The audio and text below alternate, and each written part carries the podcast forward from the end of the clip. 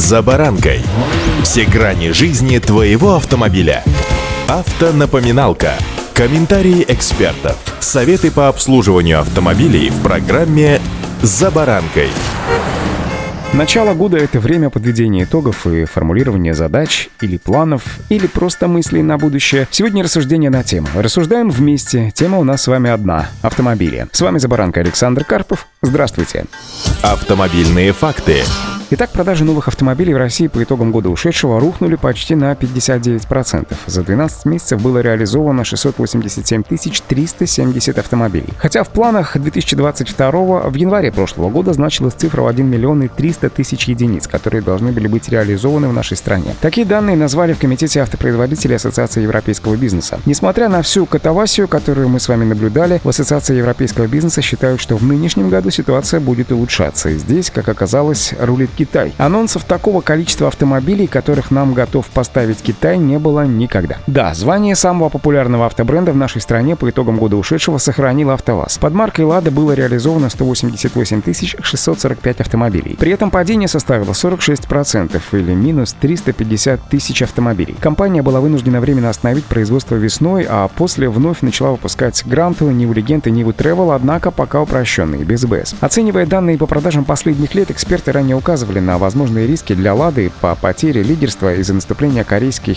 Kia и Hyundai, пишет РБК. Результаты прошлого года показали, что такие предположения были оправданы. Даже после полной остановки производства в первой половине года Kia и Hyundai занимали второе и третье места по продажам с результатом 66 тысяч автомобилей и 54, почти 55 тысяч проданных автомобилей соответственно. Можно только догадываться, на какие объемы могли бы выйти корейцы, если бы заводы продолжали работать. Однако в новом году конкуренции со стороны данных брендов пока не ожидается, поскольку производственные площадки по-прежнему по-прежнему стоят. Автомобильные факты.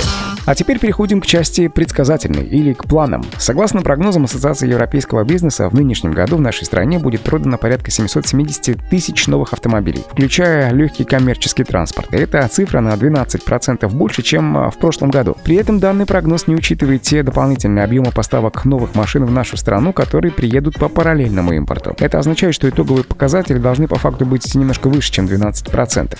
Приход пяти или даже семи автомобильных брендов прочат нам в нынешнем году, в том числе и из Китая. При этом складывающуюся ситуацию на автомобильном рынке нашей страны, включая доставку автомобилей и организацию продаж автодилерами, называют архаичной и постоянно меняющейся. Между тем, у россиян отмечается потребность в смене автомобилей. Кроме того, значительно развивается еще и продажи на вторичном рынке, а также использование различных сервисов для аренды машин. Кроме того, в нашей стране ожидается еще и рост продаж электрокаров до 15, может быть даже 16 тысяч штук. При покупке таких автомобилей обязательно должны действовать программы по государственному стимулированию спроса, такие как льготное автокредитование, по которому можно было бы получить скидку в 30% от стоимости машины на первый взнос, тем более что стоимости автомобилей очень даже серьезные. Как их эксплуатировать пока остается большим вопросом, ремонтировать также пока еще некому. С зарядными станциями для электромобилей также пока не все налажено на 100%. Вот такие перспективы вырисовываются в нынешнем году. Да, это лишь только рассуждения на основе некоторых цифр, которые я наблюдаю. Но что же из этого сбудется? Поживем, как говорится, и увидим. Удачи! За баранкой.